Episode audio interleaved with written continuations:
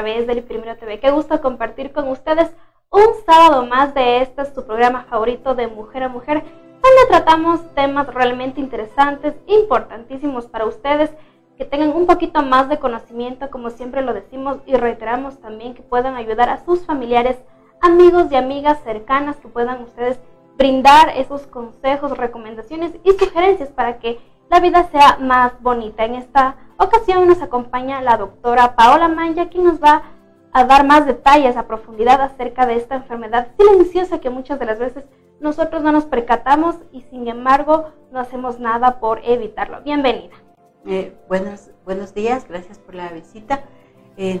aquí me presento, mi nombre es Paola Manja, yo soy médico general eh, de base, tengo, em, eh, soy médico ocupacional, dedicada a enfermedades profesionales, dedicadas a enfermedades del trabajo y eh, también tengo una maestría en gerencia en salud y una maestría en gestión de riesgos. Entonces, en todos los ámbitos de mi trabajo y de mi experiencia, eh, una de las enfermedades principales, eh, las que están consideradas como las primeras 10 causas de morbilidad, no solo en el país, sino ya iniciamos como una pandemia, está la diabetes y qué gusto les agradezco por invitarme el día de hoy para hablar sobre este tema. Así es, doctora. Eh, empezamos ya con las preguntas para, eh, más que todo, tener en cuenta y tener un poco más de conocimiento acerca de esta enfermedad. ¿Por qué se da esta enfermedad, más que todo lo que tiene que ver con la diabetes? A ver, eh, la enfermedad de la diabetes actualmente depende de muchos factores de riesgo. Eh, existen factores asociados como el factor hereditario eh, y eh, conceptualmente la diabetes es una enfermedad por es una enfermedad por una por valores de glucosas elevadas en sangre lo que equivale a un mal metabolismo de los carbohidratos. Eso sería lo que de verdad es la diabetes. ¿Cuáles son los motivos para que una persona supuestamente dicen, mencionan a veces que comen saludable, hacen ejercicio y sin embargo después de un tiempo se realizan los exámenes pertinentes y la sorpresa es de que tienen diabetes. Ya, como les decía, existen ya prácticas clínicas a nivel nacional e internacional que eh, han hecho un levantamiento de los factores de riesgo más desencadenantes a nivel país. Estamos hablando eh, pacientes que ahora ya en etapa adulta joven, eh, adulta mayor, empiezan ya a tener síntomas y signos de problemas de diabetes. Eso se equivale a factores de riesgo desencadenantes. Tenemos los factores de riesgo eh, como los hábitos alimenticios, el consumir muchas gaseosas, el consumir muchos carbohidratos, azúcares. Hablando de azúcar, eh, a veces algunos pacientitos me saben decir, eh, no puedo azúcar, pero yo consumo el azúcar morena o consumo con panela o con miel de abeja. Todo esto hace que se eleve la glucosa. Existen factores como el familiar, factores hereditarios. En la familia, si el padre, la madre, los abuelitos han tenido diabetes, uno ya empieza a tener un factor de riesgo eh, que es el hereditario y que es muy importante en la mayoría de casos. Eh, los valores de colesterol, triglicéridos altos.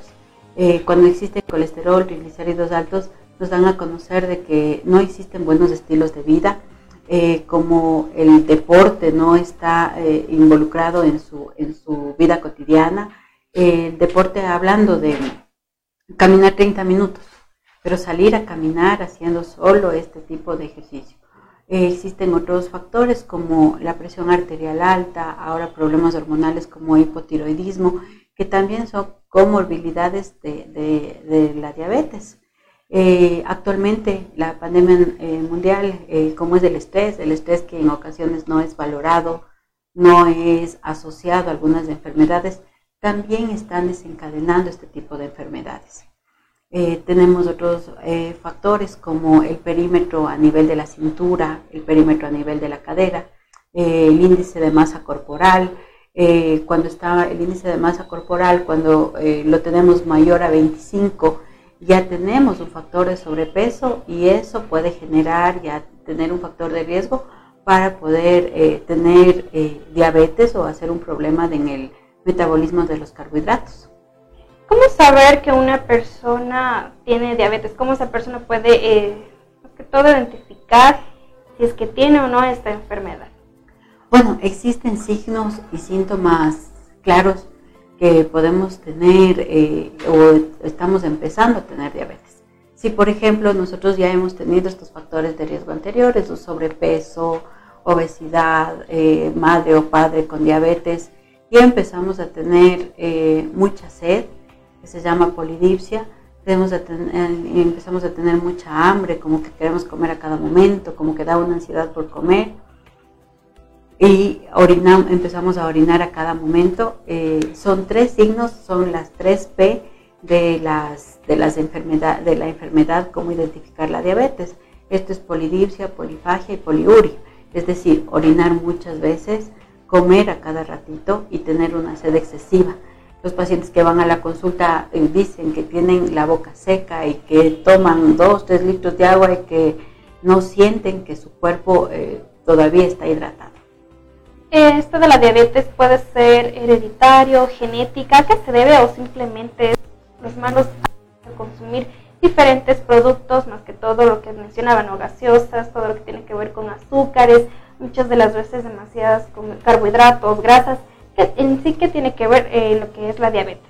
Ya, eh, actualmente eh, lo que corresponde a, los estudios científicos que se han realizado eh, hay dos grandes desencadenantes. Eh, factor genético es muy importante, factor hereditario específicamente, pero existen pacientes que dicen, en mi vida o en mi familia, mis papás, mis hermanos, nunca han tenido diabetes y a mí hoy día me diagnostican. Entonces, ¿a qué se debe? Eh, se debe a los estilos de vida, se debe al estrés, a la falta de deportes, a las comidas no a tiempo Existen muchos jóvenes que a veces por no ir, em, irse rápido al colegio no van desayunando. Entonces, no comer adecuadamente, no desayunar, no comer a la media mañana un break, no comer el almuerzo, no comer a la media tarde o, no comer la cena, eso hace que el metabolismo de, de, las grasas, de los carbohidratos se altere y empiecen a desencadenar este tipo de enfermedades y que actualmente por los trabajos sedentarios, por la vida tan agitada que llevamos últimamente, no permite que nosotros tengamos un régimen alimenticio adecuado. Agradecemos a nuestros seguidores que nos escriben también sus comentarios eh, de lo que es el programa del streaming a través del Primero TV y también por interno agradecemos a Carla Carrasco. En caso de que algún familiar tenga diabetes, ¿existe alguna manera de prevenir la enfermedad? Mm, claro, eh, sí, es necesario. Eh, este es un tratamiento de familia. Es decir, nosotros como médicos generalistas, como médicos de primer nivel y que estamos, eh, somos los médicos de cabecera de algunos pacientes, lo que hay que inculcar en la familia es realizar cambios en los estilos de vida. si ya identificamos una persona con diabetes en la familia, no, es posible hasta por eh, colaborar en el tratamiento de la persona que tiene eh, diabetes, comprar eh, gaseosas. Por ejemplo, no solo a la persona que tiene diabetes le vamos a dar el jugo sin azúcar y mientras en la mesa está una gaseosa. Entonces, primero, si alguien ya tiene diabetes en la familia, todos tenemos que poner un granito de arena y poder empezar a a mejorar los estilos alimentarios como primera instancia. Si en familia los fines de semana, un día domingo, se puede salir, hacer deporte, eh, jugar fútbol, algo que permita salir en bicicleta, que ahora también está de moda, eso nos va a ayudar para que mejoremos los estilos de vida de la familia. Hay muchas personas, por ejemplo, la mamá, la abuelita y la nieta, salen a caminar 30 minutos dedicados a caminar. Bueno, ahora por la inseguridad muchas personas no salen a caminar frecuentemente, pero ahora ya existen bailoterapias en los barrios más cercanos. Eh, si salen a caminar es como que salgan solo a caminar. Eh, mi maestro decía, tienen que salir a caminar pensando de que salen por ejercicio y tienen que caminar como que si alguien les coge, es decir, corriendo a paso rápido. Eso. En cuanto a la familia, a veces puede ser un poco complicado, eh, más que todo, que se cumpla las recetas, eh, no respeta más que todo sus dietas. ¿De qué manera puede la persona mantener más que todo sus dietas, ya que es un poco complicado, como le mencionaba, dejar de comer ciertos, ciertos alimentos? ¿Qué debe hacer ahí la persona que tiene diabetes? Eh, ya, bueno, actualmente eh, en algunas familias una persona tiene diabetes y esta persona por la mayoría de ocasiones es adulta mayor en algunos hogares.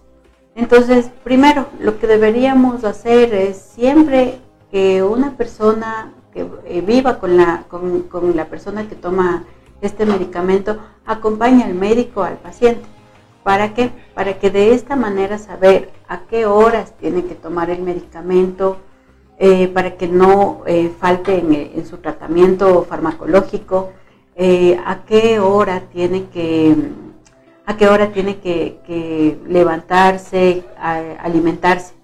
se tiene que hacer una valoración nutricional, una valoración nutricional en la mayoría de casos en la que ya se manda un plan de alimentación pero en ocasiones también tenemos que verificar que eh, cumplir al pie de la letra y actualmente de acuerdo a la economía del, eh, país eh, no va a ser posible comer eso exactamente. Es decir, comprarme las almendras, comprarme el choclo, el queso, las habas, lo que se mande a comer, no es, a veces algunas personas no tienen al alcance el dinero para poder seguir al pie de la letra este tipo de, de, alimentación, pero sí es necesario eh, y sí eh, tenemos a la mano eh, evitar comer comidas y, reemplazar por vegetales, por ejemplo, los fideos. Si hacemos sopa de fideos todos los días o tres veces a la semana, sí lo podemos reemplazar por una sopa de verduras, por una sopita de habas lo que va a mejorar que en vez de nosotros empezar a, consumir eh, carbohidratos que tienen los fideos, tienen las papas, las coladas, las harinas, ya cambiamos por una dieta un poquito más saludable, que son la de verduras, que son las de las, ensaladas, que nos pueden ayudar a mejorar esta situación. Aparte de esto, eh, la enfermedad de la diabetes es una disminución a nivel eh, del del ritmo en el metabolismo de los carbohidratos.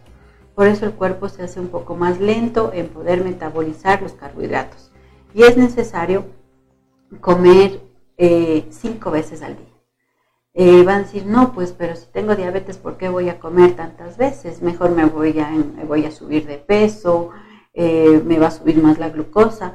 No, no es así, porque si nosotros desayunamos de una manera adecuada, es decir, eh, tomamos un jugo, eh, tomamos una media tostada, un pan integral, eh, uno, no muchos, porque algunas personas dicen que comen tres o cuatro panes aproximadamente en el, desayuno al día o, en el desayuno en la merienda. la leche en personas que no son intolerantes a la lactosa, en ocasiones una fruta en la mañana. A la media mañana podemos comer una fruta, eh, podemos comer unos 20 chochos, podemos comer unas 15 habas. al almuerzo, sí, eh, la sopita, el segundo, en el segundo poner menor arroz y poner mucho más ensaladas, y no mucha carne tampoco, porque vamos a ir viendo que también eh, la diabetes es una enfermedad que con el tiempo va causando enfermedades a diferentes órganos si no es bien controlada. Agradecemos también a nuestros seguidores que nos escriben por interno a Paola Tapia. Cuando se tiene diabetes, ¿no se puede consumir nada de azúcar? Eh, no, no se puede consumir, es lo más recomendable. ¿Cómo puede reemplazar la persona este tipo de suplementos ya que no sean ningún tipo de azúcar? Ya, a ver, primero, bueno, es hasta acostumbrarse. El, el metabolismo en ocasiones, el jugo eh, tiene fructosa y tiene azúcares naturales que no son o no involucran en que se eleve la, glucosa. En muchas ocasiones el jugo sin azúcar uno acostumbra a tomarlo. Bueno, los jugos que no son tan ácidos, los jugos que no son tan agrios, eh, se aconseja eh, por colocar estas azúcares edulcorantes que se llaman eh, no en mucha cantidad tampoco, porque por ejemplo, si yo voy a tomarme una taza de café, colocar eh, dos o tres edulcorantes mm, tampoco es beneficioso, porque todo lo que nosotros consumimos pasa por los riñones, pasa por, eh, por el hígado, entonces en esta enfermedad también el hígado puede, puede inflamarse o puede causar algún tipo de, inconvenientes. Si consumimos máximo dos edulcorantes al día sería eh, lo óptimo, si es uno y nos acostumbramos a, comer sin, sin azúcar sería, sería mejor. Para Andrés, eh, Will le contestamos su comentario. Estoy en el teléfono porque estoy recibiendo los comentarios, las inquietudes de las personas. No es por falta de respeto a nuestra invitada, sino que hay que leer las inquietudes de nuestros seguidores, ya que esta de la enfermedad de la diabetes es un tema realmente importante y que deben conocer. Gracias por tus comentarios. Eh, doctora Paola, ¿cómo identificar a una persona a tiempo, esta persona que tiene diabetes, cómo puede identificar a tiempo de que no pueda, eh, más que todo, esta enfermedad silenciosa? ¿Cómo saber si tiene o no diabetes y, de, y prevenir a tiempo? Bueno, eh, por control general, todas las personas deberíamos hacernos una valoración médica y exámenes una vez al, año. Eh, dentro de los exámenes básicos, de los exámenes prioritarios, está eh, realizar una glucosa, una glucosa en ayunas. Existen campañas también, por ejemplo, cuando existen campañas de salud, que al azar realizan con una tirilla eh, una glicemia rápida, oportuna. Entonces hay valores en los que si están, eh, si existen parámetros alterados, eh, podemos dudar que podemos tener diabetes o podemos decir que estamos en una prediabetes o ya tenemos diabetes. Como por ejemplo, si nosotros nos hacemos una glucosa en ayunas y esta glucosa está mayor a 100, eh, ya tenemos el factor eh, de que podemos tener una prediabetes o una diabetes. ¿Cuál es la diferencia de prediabetes y en sí la diabetes? Ya, la prediabetes significa que nosotros estamos propensos a realizar este tipo de enfermedad y que manejamos glucosas de 100 hasta 120 por varias ocasiones en ayunas. Y siendo que nosotros nos hacemos una prueba, que es una prueba posterior, una glucosa postprandial se llama, es decir, eh, nos hacen la glucosa en ayunas, eh, vamos a desayunar y después de dos horas eh, nos hacen la, mm, una nueva prueba. Y si esta prueba salió menos a 200, nosotros tenemos una glucosa en ayunas en un, en un parámetro de 100 a 200 y una glucosa postprandial dentro de parámetros aceptables que es a 200.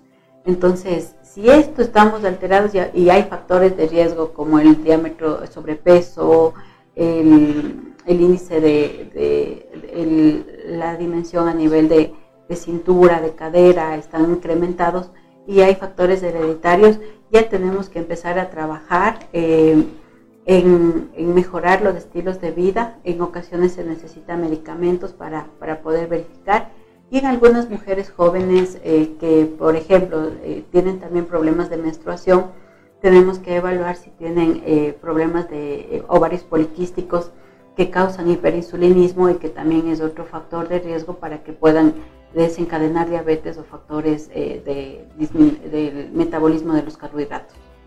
Agradecemos también a Pedro Caiza. ¿A partir de qué edad puede dar diabetes? Y a quienes les puede dar, muchas de las veces les da solamente a las personas adultas mayores, pero recordemos también que les puede dar a los jóvenes.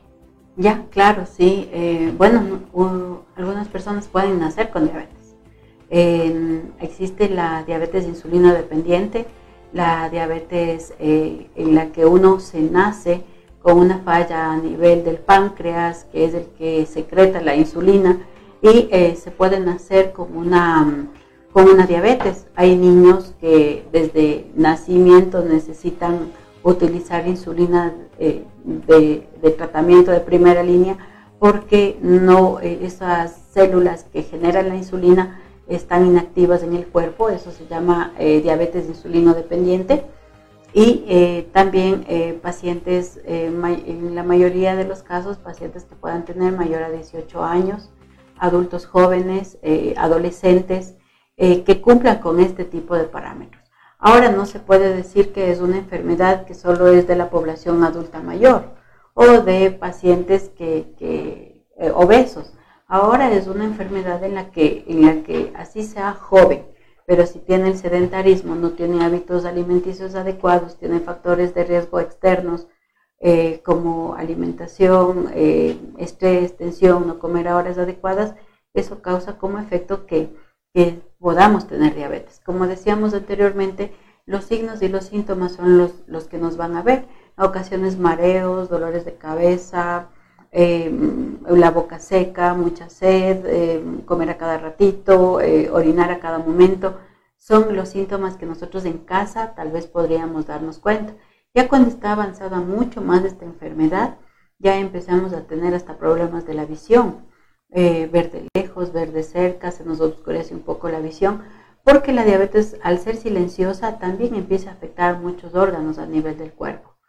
Eh, empieza a afectar los ojos a nivel de la retina, empieza a afectar el riñón, eh, por, quedando en una insuficiencia renal en muchas ocasiones empieza a afectar el corazón. Algunos pacientes generan o realizan o comienzan a realizar problemas de, hipertensión arterial cuando no son controlados, pero también generan muchos dolores a nivel del sistema nervioso central.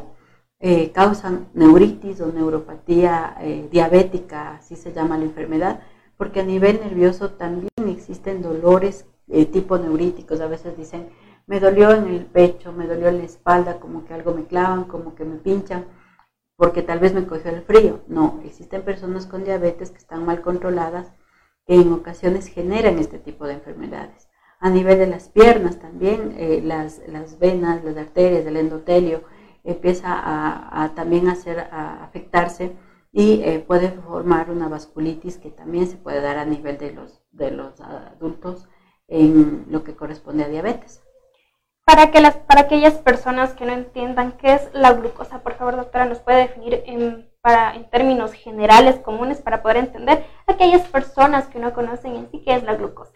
Ya, a ver, eh, nosotros en el cuerpo eh, tenemos eh, un órgano, un órgano que está aproximadamente junto al estómago, que se llama páncreas. En este, en este páncreas se genera la insulina.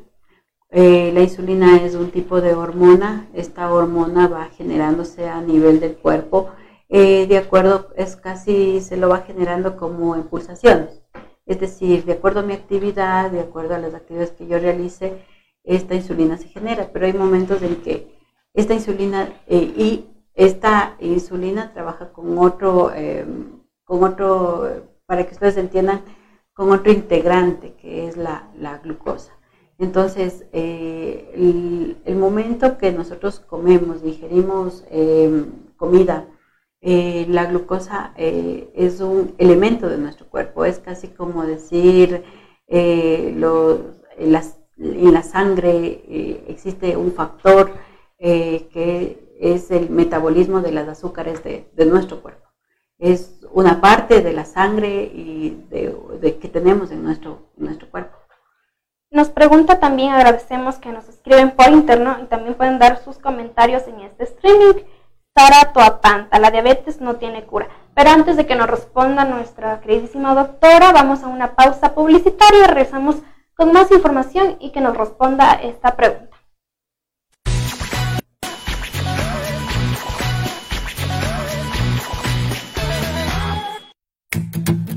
Un emprendedor es un visionario que construye un negocio en base a una idea original.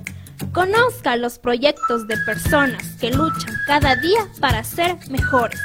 En mi primer emprendimiento, los sábados, a las dos y media a través del Primero TV. Por primera vez en Riobamba, el evento más esperado música de videojuegos, anime y cine clásico en Rio Games Symphony con la Sinfónica Municipal de Riobamba. Este 6 de diciembre en la concha acústica del Parque Guayaquil a las 19 horas 30.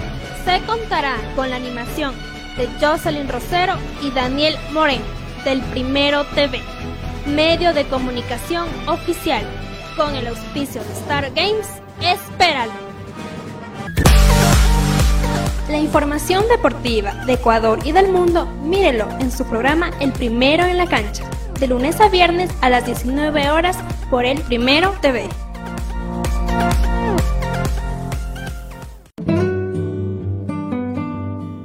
Rommel Hotel te espera en el centro de Riobamba. Combinamos una casona colonial de principios de siglo con un nuevo edificio, lleno de todas las comodidades para el huésped moderno. Habitaciones desde 10 dólares, baño privado, televisión por cable, internet de alta velocidad, cafetería, restaurante y amplio parqueadero son algunas de las características que nos convierten en tu hotel preferido. Porque aquí no eres un huésped, eres parte de la familia. Roma el Hotel, tu hotel en.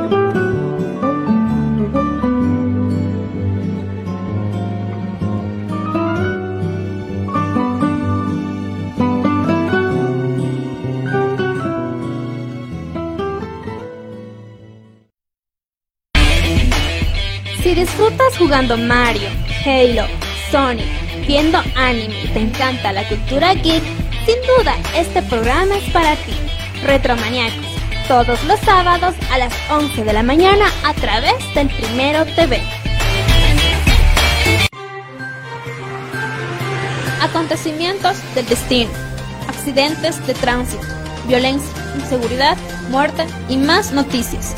En el programa Primero al Rojo Vivo, todos los lunes a las 19 horas en el Primero TV.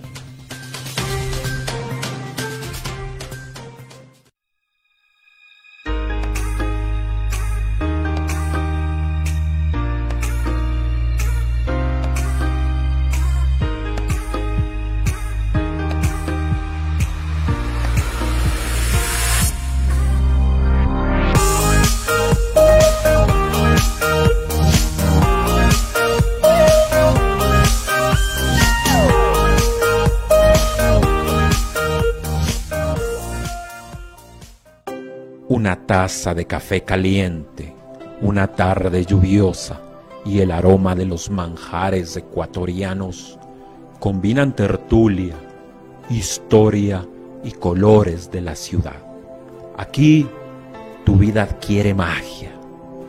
Rommel Café, Olmedo 2722 y Pichincha, Riobamba, Ecuador.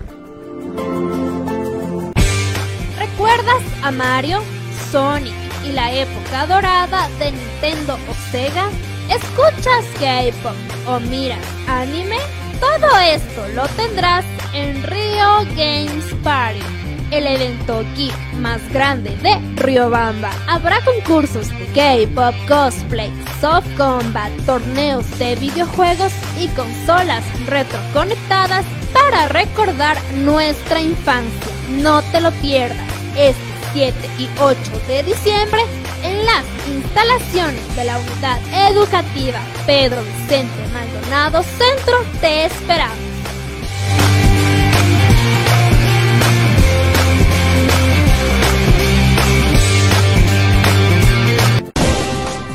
opinión, debate y más tendrá en su programa Usted Primero Opina, con especialistas y líderes de opinión del país y el mundo.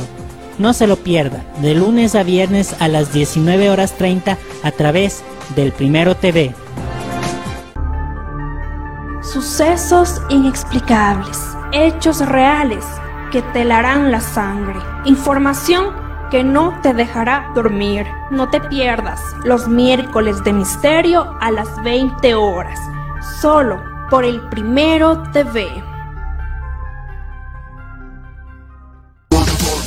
Notas virales, lo más destacado del internet, memes que te darán risa en Yo Primero TV. Todos los jueves a las 18 horas por el Primero TV.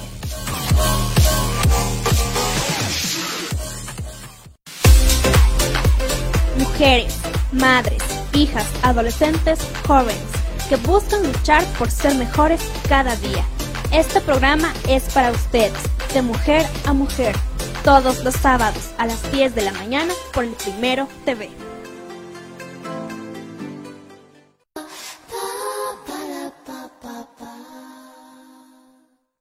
Y regresamos con más información de este tema importante para aquellas personas que no conocen acerca de lo que es la diabetes. Doctora, Nos pregunta Sara Toapanta, ¿la diabetes no tiene cura? A ver, actualmente la, la diabetes, cuando ustedes ya han sido diagnosticados con todo el protocolo que, está establecido, eh, la diabetes no tiene cura, pero sí se la puede controlar, eh, sí se la puede mejorar, eh, sí se puede aplazar el tiempo en el que se inicie tal vez medicación o se inicien los signos o síntomas que son los desencadenantes, como por ejemplo actualmente existen algunos tipos de cirugías que eh, pueden mejorar el, el, proceso y mejorar este metabolismo del, los carbohidratos. Existe la cirugía bariátrica que es determinado para personas exclusivamente que son calificadas, que tienen diabetes, tienen un estilo de vida eh, que ya han hecho todo para poder mejorar sus glucosas, pero tienen ya que tomar tres o cuatro medicamentos y no mejoran ese, esos niveles, pueden en parte aplacar este tipo de, este tipo de, de, enfermedad no tiene cura. Eh, existen muchas personas que informan de que eh, tal vez si les inyectan o les ponen sueros o les sacan sangre, eh, pueden curarse o ya están curados. Eso no es cierto. existen muchos pacientes que ya llegan descompensados o ya en un estado de coma hiperosmolar, un coma diabético que se dice, llegan descompensados porque, porque dicen, no, yo ya me curé y a mí me dijo alguien que, ya me curé o que me tome esta agüita o que me tome este remedio y con eso ya me pasó. Mm, no es cierto. Eh, con ejercicio, con mejorar los estilos de vida, con mejorar la dieta exclusivamente, con disminuir el estrés, podemos lo que sí mejorar y disminuir es la dosis que tomamos. Es decir, si antes tomábamos una metformina de 850, de 1000, podemos bajar a una de 500, eh, podemos eh, hacernos controles y, verificar de que, de que empezamos a controlarnos la glucosa con un solo hipoglicemiante. Eh, doctor, usted hablaba del, del coma diabético. ¿En qué consiste que las personas entren a este cuadro ya un poco más grave? Ya, a ver, cuando existen personas que tienen diabetes o y que no se controlan, como les decía hace un momento, eh, algunas pacientes eh, utilizan insulina. Entonces se le acabó la insulina y, y o ya se cansaron de ponerse, de pincharse, que también es una situación que, que hasta acostumbrarse psicológicamente sí afecta.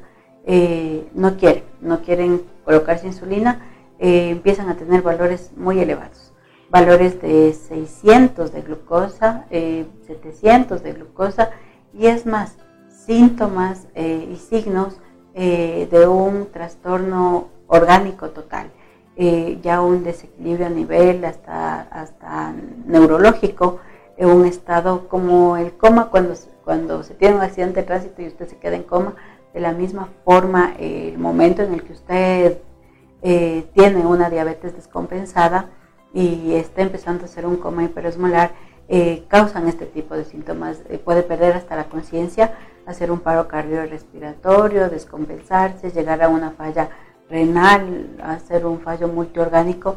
¿Por qué? Porque la diabetes es como la molécula de nuestro cuerpo y está en todas partes y en todos los órganos. Para aquellas personas que se enlazan justamente en estos momentos, ¿cuál es la función de la insulina? Muchas de las veces desconocemos ciertas todo eh, lo, que, lo que tiene que ver con la diabetes, las diferentes funciones, qué es lo que deja de funcionar en el cuerpo al tener esta enfermedad. Eh, claro, eh, como les decía, al, al, páncreas empezar a disminuir su, su metabolismo su, o su producción normal de insulina en pacientes diabéticos, va a llegar un momento en el que va a dejar de secretar insulina. Va a dejar de, de secretar insulina y es en ese momento que nosotros debemos cambiar el esquema de tratamiento y es ahí cuando se inicia insulina a los pacientes con diabetes.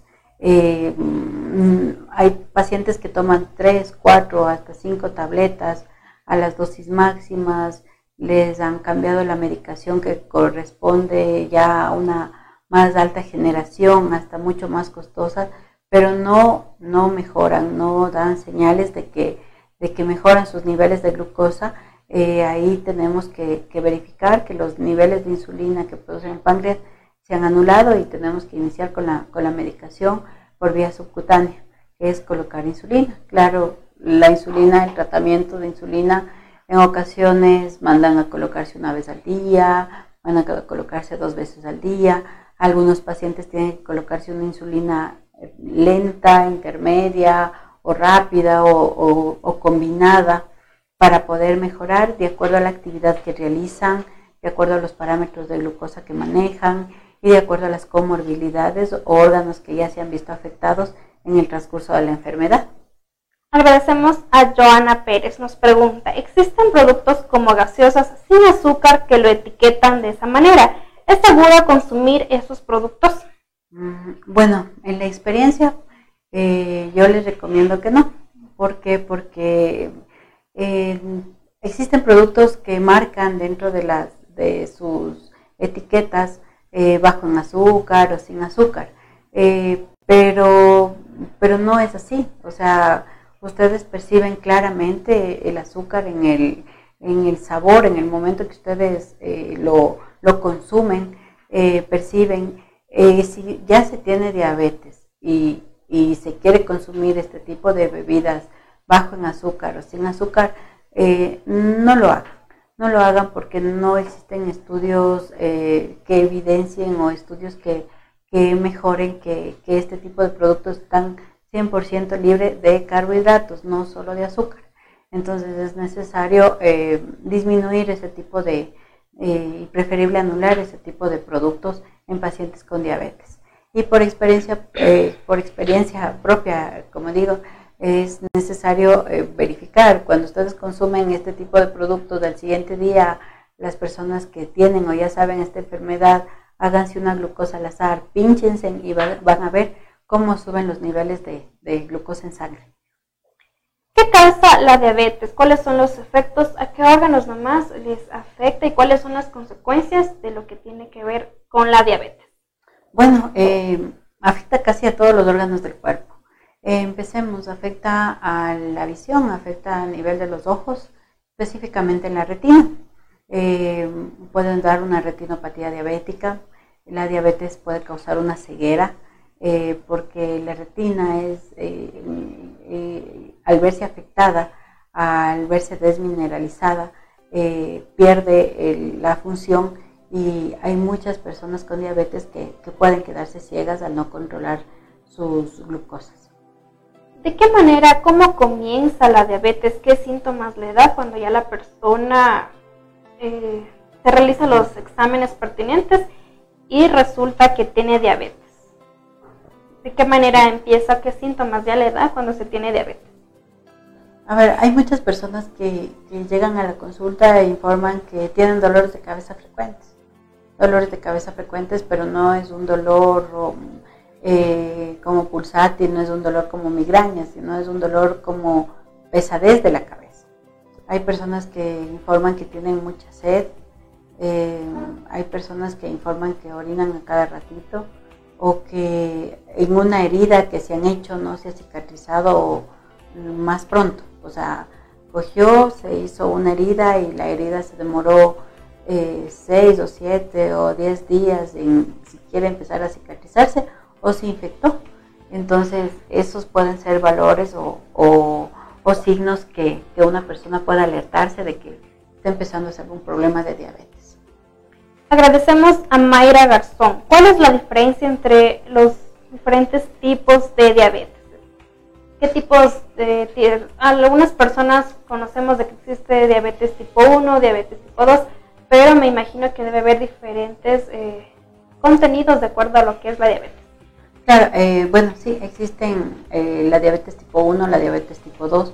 La diabetes tipo 1 es la diabetes insulino dependiente, es cuando usted eh, al inicio del tratamiento no prueba con hipoglicemiantes, cuando los niños nacen sin una función del páncreas adecuadamente y necesitan directamente insulina.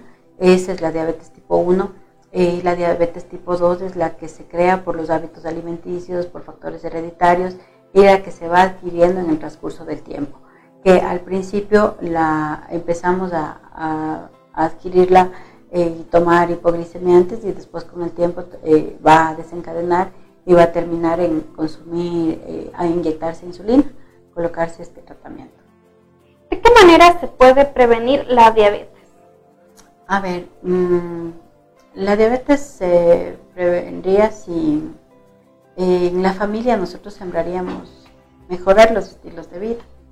Eh, esta, esta, es una, esta es una enfermedad que depende de la familia, así como los valores que se deben cultivar en la familia.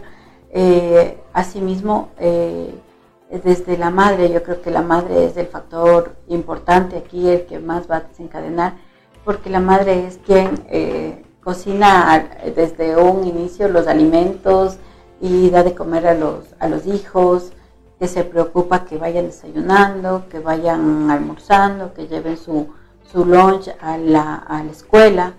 Eh, desde ahí, de, esa es la base desde la que nosotros nos vamos a dar cuenta que, que desde ahí parte el, el, mejorar los hábitos que tenemos. Eh, existen muchas personas, muchos adolescentes, que mm, hasta por la edad en la que se encuentran, eh, dejan el desayuno en la mesa ya preparado por sus madres. Con el tiempo ellos eh, se van a dar cuenta que todo lo que, hizo su madre en este tiempo eh, pudo haber evitado lo que tal vez ellos puedan heredar a sus hijos posteriormente.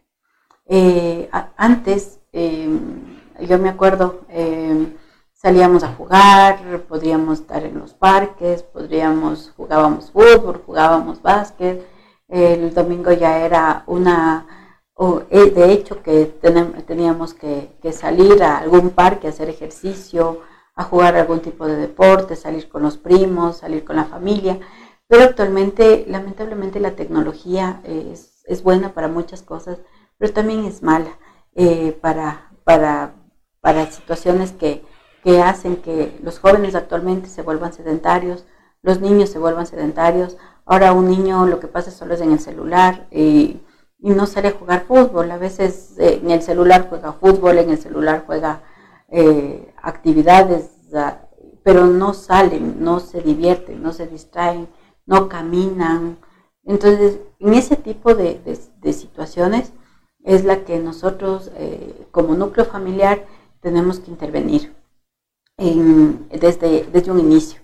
Hay personas que, que al final, que al final de la enfermedad o cuando ya les diagnostican eh, hasta en ocasiones echan la culpa al médico, que por qué tuve diabetes y si yo me hice controlar hace tres años, por ejemplo.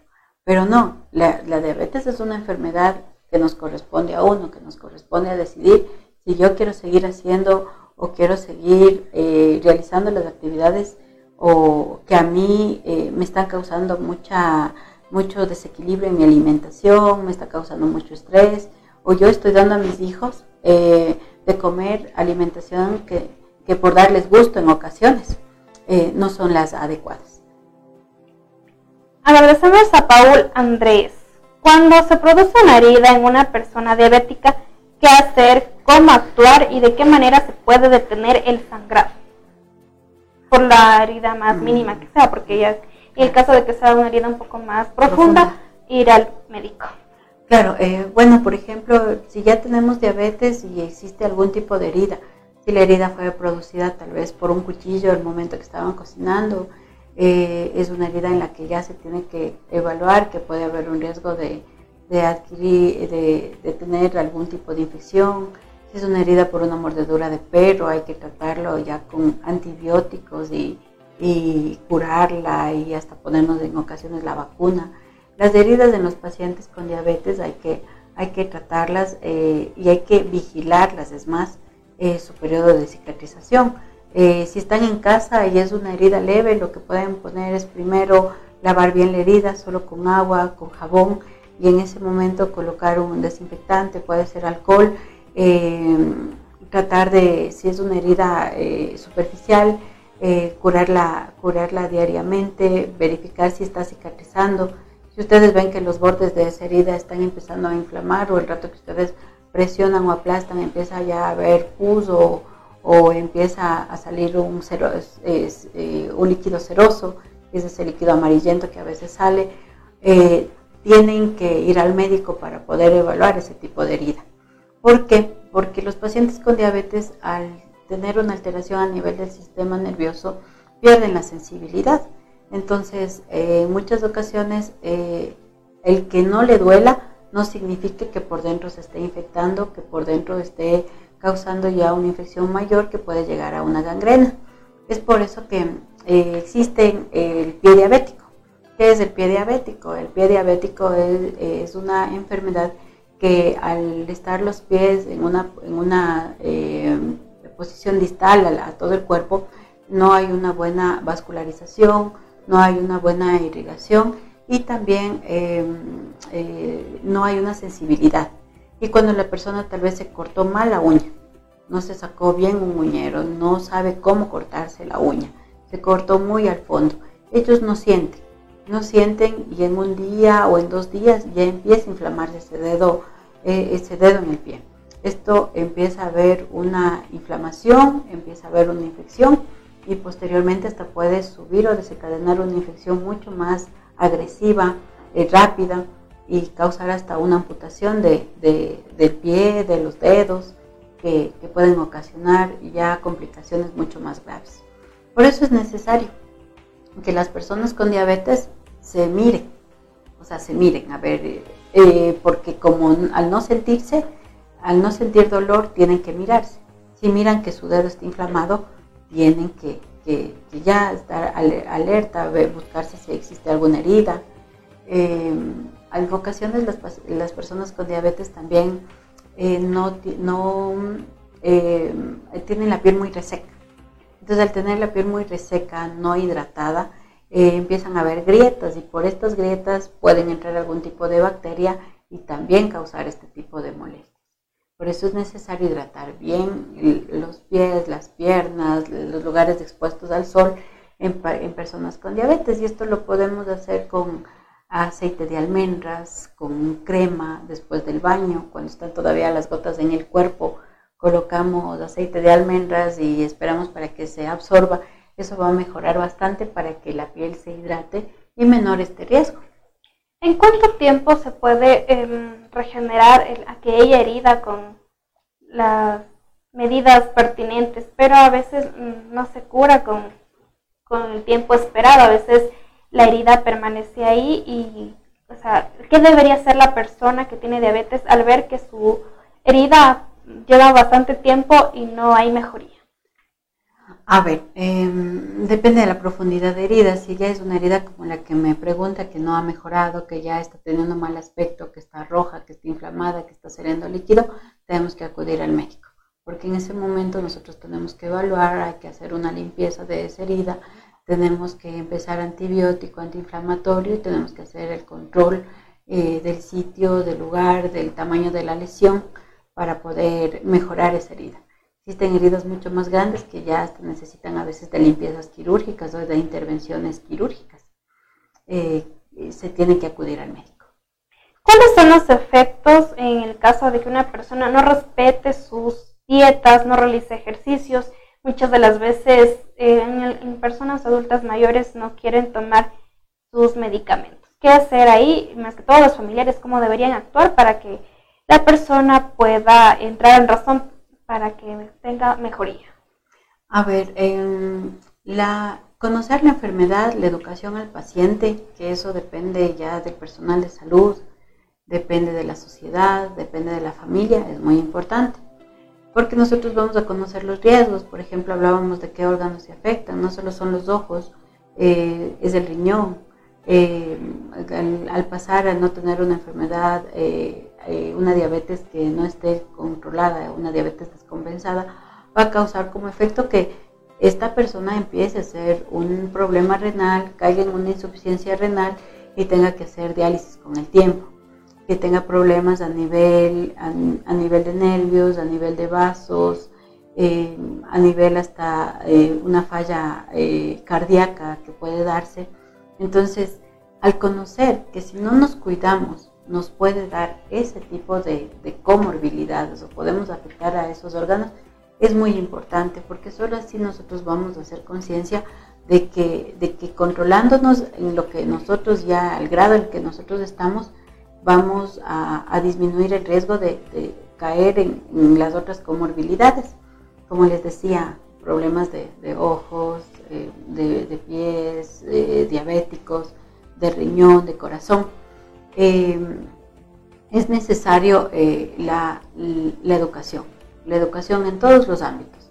Eh, la educación empezando desde el niño que, está en clases, eh, que su maestra, que en una clase les den y les hablen sobre esta enfermedad y les digan cuáles pueden ser las complicaciones por los hábitos de, de, los factores de riesgo que nosotros llevamos, empezando por en la casa, eh, eh, los padres, los, hermanos colaborando, eh, empezando por en la parte de salud. El equipo de salud no solo es del médico, es la enfermera, son los promotores de salud, son los visitadores, los, los visitadoras sociales. Todos, todos nosotros debemos conocer de este tipo de enfermedades para poder prevenirlo. ¿Cuál es el tratamiento adecuado para las personas que tienen este tipo de enfermedad? Eh, ¿Cuánto tiempo dura para que puedan sentir mejoría? A ver, el tratamiento eh, va de dos tipos, el tratamiento farmacológico y el no farmacológico. Los dos tienen que unirse.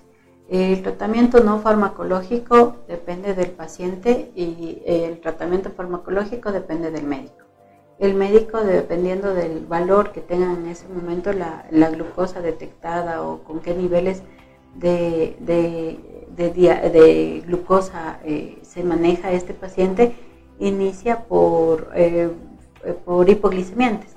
Eh, ustedes conocerán en el, a, nivel, a nivel de general la mesformina, la glibenclamida, son medicamentos hipoglicemiantes específicos para este tipo de enfermedades. También eh, se le consumen otro tipo de, enfermedades como un ovario poliquístico en pacientes que tienen hiperinsulinismo.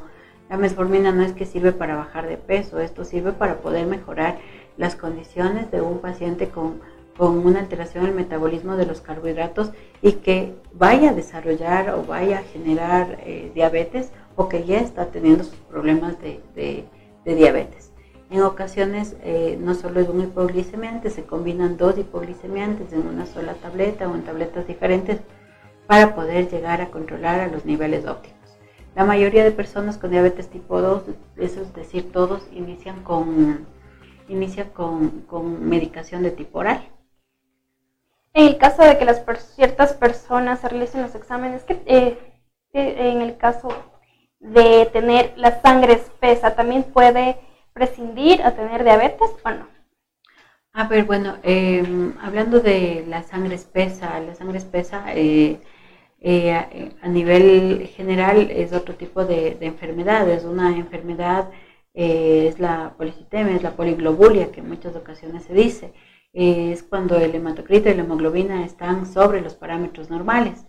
La sangre espesa va a influir si tiene el, eh, poliglobulia y tiene eh, diabetes, sí va a hacer que eh, se desencadeten más factores de riesgo que pueden ser de carácter cardíaco a nivel, a nivel cardíaco. Pero la una con la otra no se relacionan, no se relacionan si están separadas. No es que si tengo la sangre espesa voy a tener diabetes, no. Mejor en eso es otro tipo de tratamientos, evitar eh, comidas eh, verdes, evitar eh, fumar, la mayoría de personas que fuman, hacerse una revisión a nivel de cómo estamos respirando adecuadamente, las personas que roncan pueden llegar a hacer este tipo de problemas de poliglobulia. Y bueno, nosotros aquí a nivel de Chimborazo existen áreas a nivel rural que, que, son altas, que están dentro, que son lugares altos y por la restricción de oxígeno que existe tienen que generar mucho más de hemoglobina y existen eh, situaciones de poliglobulia. agradecemos a Andrea Vallejo. A consumir medicamentos, pastillas a diario, ¿esto puede afectar al estómago provocando úlceras o cáncer de estómago? A ver, em, depende de qué tipo de medicamentos nosotros tomemos. Eh, las, los hipoglicemiantes eh, con el tiempo, a ver, cualquier tipo de medicamento que ustedes tomen, eh, al final pasan por el estómago, pasan por el hígado, pasan por el riñón. Entonces, si yo me acostumbro a automedicar, no sea solo este medicamento para la diabetes, sino me empiezo a automedicar, por ejemplo, me duele la pierna, ya me tomo un aproxeno, me, me duele el, oído, ya me tomo un paracetamol, me tomo ibuprofeno, empiezo a automedicarme, esto eh, va a dañar el estómago con el tiempo. ¿Por qué? Porque, porque va a causar eh, a nivel del estómago, especialmente si, si nos tomamos una medicación y ya tenemos una lesión por una gastritis, por ejemplo, por el Helicobacter pylori, y empezamos a tomarnos o automedicarnos, va a causar daños todo medicamento al final, eh, eh, por una u otra causa, va a causar algún tipo de lesión o algún tipo de depósito a nivel del cuerpo.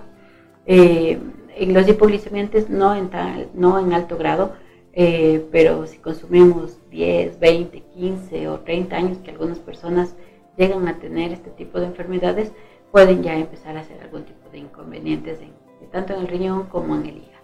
En el caso de tener la sangre espesa, ¿cuál sería el tratamiento para que pueda regularse, más que todo en lo que mencionaba, eh, para poder no tener más, eh, prescindir más enfermedades de lo que puede tener la sangre espesa? Eh, bueno, en la situación de la poliglobulia estamos hablando de que hay que evaluar cuáles pueden ser las causas principales.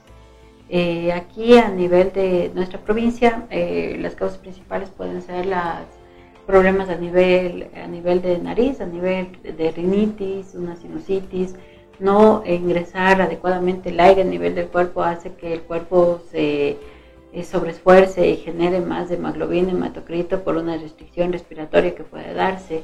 Existen eh, personas que han cocinado con leña, esto causa enfermedades a nivel del, del pulmón.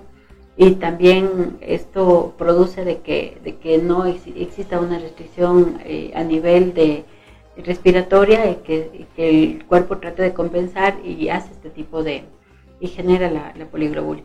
Primero hay que identificar la causa eh, de, por qué la sangre espesa, después de eso, eh, o poliglobulia, y después de esto eh, tenemos que, primero, un tratamiento, hay que disminuir bastante las verduras, las, las cosas verdes, todas las cosas verdes tienen hierro, eh, las, los, vegetales eh, eh, con cosas verdes ricos en hierro, eso tenemos que disminuir bastante de la dieta porque, porque estamos aumentando más hierro a la, y generando de que esa sangre más, más se genere. En ocasiones, dependiendo de los niveles, muchas personas creen que donando sangre van a mejorar pero eh, esa sangre ni siquiera en ocasiones es aceptada para poder ser eh, puesta en eh, o donada. En ocasiones sí se realizan, mandan a hacer sangrías, mandan a hacer, sacarse uno o dos pintas de sangre para poder estabilizar ya en casos mucho más avanzados este tipo de, este tipo de enfermedad. se tiene que controlarla porque esta sí puede causar en cambio problemas cardíacos, problemas respiratorios, y algunos tipos de trombosis a nivel, a nivel general. Eh, doctora, sus recomendaciones finales para aquellas personas que se encuentran en esta situación de tener diabetes, la incertidumbre de no tener o tener este tipo de enfermedad, para que ellas personas eh, se enteren y tengan más conocimiento de aquello. Eh, bueno, em, quisiera dejarles la siguiente recomendación, que sepan que la diabetes no es de una sola persona, diabetes desde la familia. Entonces, eh, si ahora soy yo, mañana puede, eh, puede ser mi hermano, puede ser mi padre, puede ser mi hijo, las personas que más queremos. Y eh, por eso concientizar en la familia de que mejorar la alimentación, el ejercicio, mejorar los niveles de estrés, de tensión que ahora se viven, va a ser uno de, los, de los factores mucho más importantes para que de aquí a unos 10 o 20 años no tengamos este tipo de enfermedades. Agradecemos el comentario por parte de Miguel Orozco. Excelente programa, felicitaciones doctora. ¿Cómo ubicarles para realizarles eh, diferentes consultas de las diferentes enfermedades que hoy en día nos sorprenden?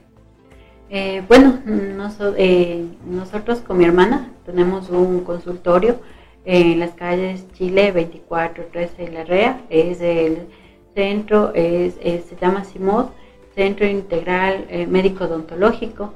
Eh, nosotros atendemos de lunes a viernes, eh, yo en horario de la mañana, mi hermana en el horario de la tarde, los días sábados, los dos días domingos, previa cita. los contactos los dejaría por interno para que nos ayuden con la promoción. Nosotros estamos a, a la disposición de poder servirles en nuestro consultorio. Mensaje final también para las personas, los que todos tengan una buena alimentación saludable, adecuada para su familia, para sus hijos y las diferentes generaciones que ya con el tiempo estarán en la tierra. Bueno, em, comer saludable en muchas ocasiones a veces creen que es caro. No es caro.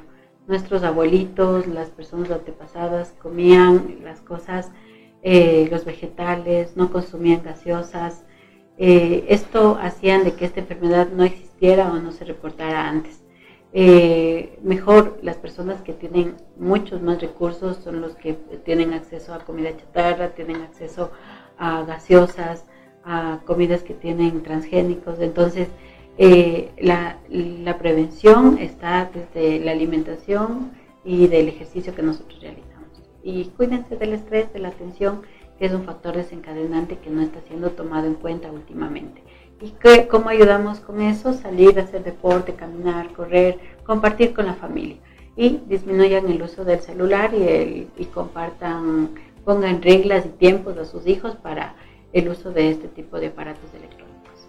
Eso sería. Agradecemos la presencia de la doctora Paola Maya, quien nos ha dado detalles a profundidad acerca de esta enfermedad silenciosa que muchas de las veces no conocemos y tenemos desconocimiento de los diferentes síntomas, consecuencias y efectos. Muchísimas gracias a todos nuestros ayudadores por sus inquietudes y preguntas que han sido respondidas en esta mañana en este programa de Mujer a Mujer. Muchísimas gracias a todos ustedes. Será hasta el próximo sábado con más temas relevantes e importantes que ustedes conozcan y puedan ayudar a su familia. Mi nombre es Jocelyn Rosero.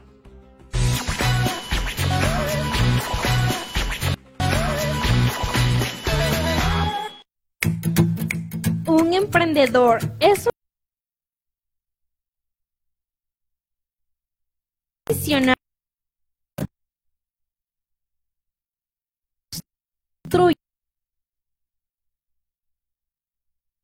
negocio a un origen con que lo mejor cientos la vez del primero TV.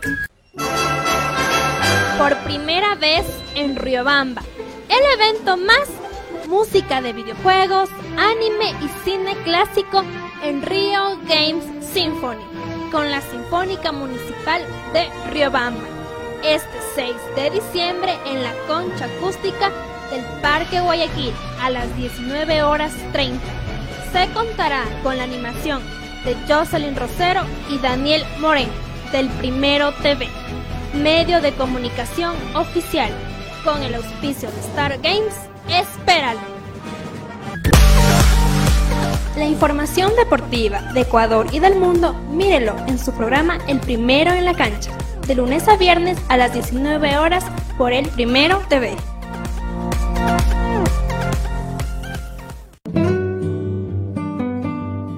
Rommel Hotel te espera en el centro de Riobamba. Combinamos una casona colonial de principios de siglo con un nuevo edificio lleno de todas las comodidades para el huésped moderno. Habitaciones desde 10 dólares, baño privado, televisión por cable, internet de alta velocidad, cafetería, restaurante y amplio parqueadero son algunas de las características que nos convierten en tu hotel preferido. Porque aquí no eres un huésped, eres parte de la familia. Roma el Hotel,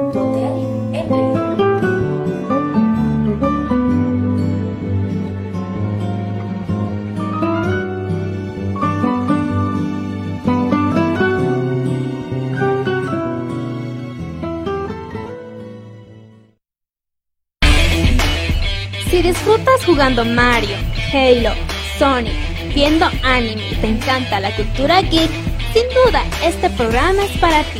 Retromaniacos, todos los sábados a las 11 de la mañana a través del Primero TV. Acontecimientos del destino, accidentes de tránsito, violencia, inseguridad, muerte y más noticias en el programa Primero al Rojo Vivo, todos los lunes a las 19 horas en el Primero TV.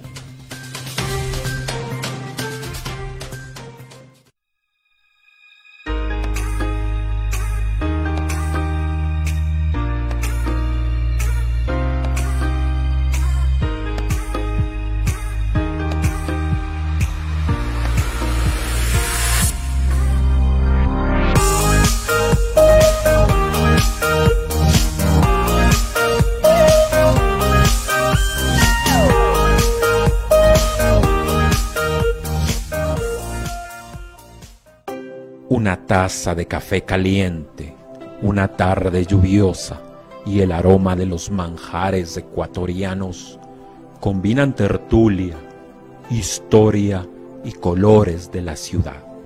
Aquí tu vida adquiere magia. Rommel Café, Olmedo 2722 y Pichincha, Riobamba, Ecuador. ¿Recuerdas a Mario, Sonic y la época dorada de Nintendo o Sega? ¿Escuchas K-pop o miras anime?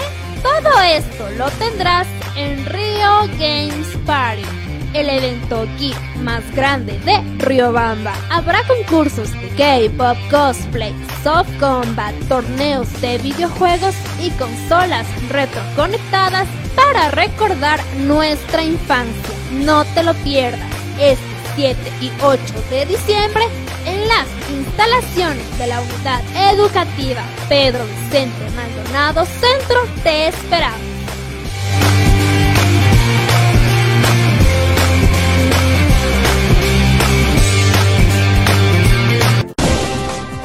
opinión, debate y más tendrá en su programa Usted Primero Opina, con especialistas y líderes de opinión del país y el mundo. No se lo pierda, de lunes a viernes a las 19 horas 30 a través del Primero TV. Sucesos inexplicables, hechos reales que te helarán la sangre, información que no te dejará dormir. No te pierdas los miércoles de misterio a las 20 horas, solo por el Primero TV. Notas virales, lo más destacado del internet, memes que te darán risa en Yo Primero TV. Todos los jueves a las 18 horas por el Primero TV.